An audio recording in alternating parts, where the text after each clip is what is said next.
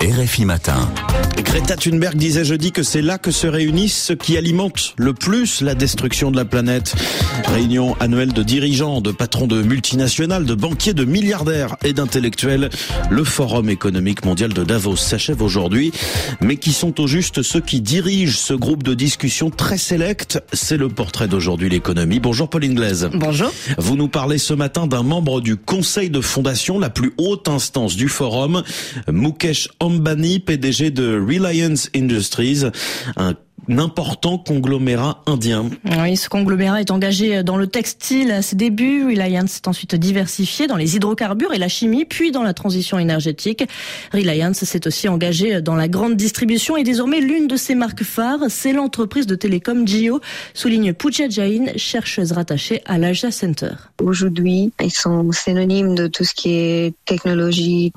Il a la grande ambition de doter euh, l'Inde avec le 5G d'ici la fin de l'année. Mukesh Ambani s'est fait une place sur ce marché grâce à des offres commerciales très attractives aux dépens de ses concurrents, y compris son frère Anil.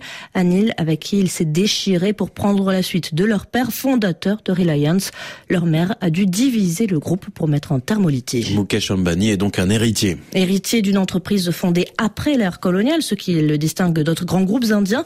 Mais il serait réducteur de considérer Mukesh Ambani uniquement comme un héritier, estime Arundhati Virmani, historienne de l'Inde à l'EHESS. Il a assisté son père en rentrant de ses études de business management à Stanford. Il a aidé son père à démarrer l'usine pour la production de polyester. Et donc, il a participé, été témoin de ce grand changement dans les fortunes de sa famille qui était d'origine assez modeste. Mukesh Ambani a pu développer et diversifier les activités de cette entreprise à une très grande échelle nationale et puis aussi un petit peu en dehors de l'Inde par ses collaborations. Meta et Google ont investi dans JO et contrairement à son frère Anil Mukesh Ambani a su faire prospérer son activité. C'est quelqu'un qui travaille beaucoup dans le détail, dans les dossiers. C'est pas un visage flamboyant comme son frère qui avait cette dimension un peu plus mondaine. Et le succès de Reliance ne serait pas étranger non plus à une certaine proximité avec le pouvoir. Mukesh Ambani, dont la famille est originaire du Gujarat, comme Narendra Modi, a beaucoup de points de convergence avec le Premier ministre. Tous les deux affirment la volonté de voir l'économie indienne se croître et de réduire la dépendance de l'Inde sur les imports. Ils croient dans le développement technologique. Ils veulent que l'Inde devienne autonome, qu'elle devienne une des troisièmes économies globales.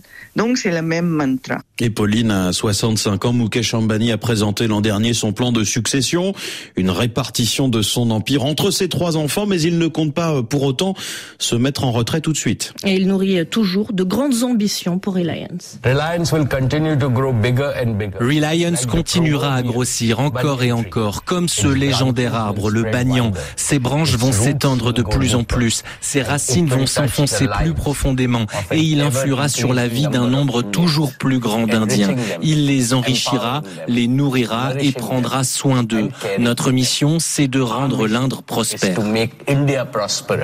Prospère, lui, il l'est en tout cas. La fortune du deuxième homme le plus riche d'Inde est estimée par Forbes à 88 milliards de dollars. Malgré les inégalités dans le pays, Pooja Jain explique que les Indiens acceptent cet empire. Donc il y a une certaine euh, valeur attachée à l'esprit entrepreneurial et l'esprit de travailler. Après, il y a une autre image un peu plus sociologique. Il est censé être végétarien, il ne mange pas de viande, il ne boit pas de l'alcool. Donc, euh, dans l'image publique, c'est censé être, euh, je sais pas comment dire, mais une image saine. Mukesh Ambani a tout de même fait partie des personnalités qui ont cristallisé la colère paysanne lors de la réforme agricole de 2020-2021. L'effigie du milliardaire avait alors été brûlée. Pauline Glaise pour aujourd'hui l'économie. Merci beaucoup.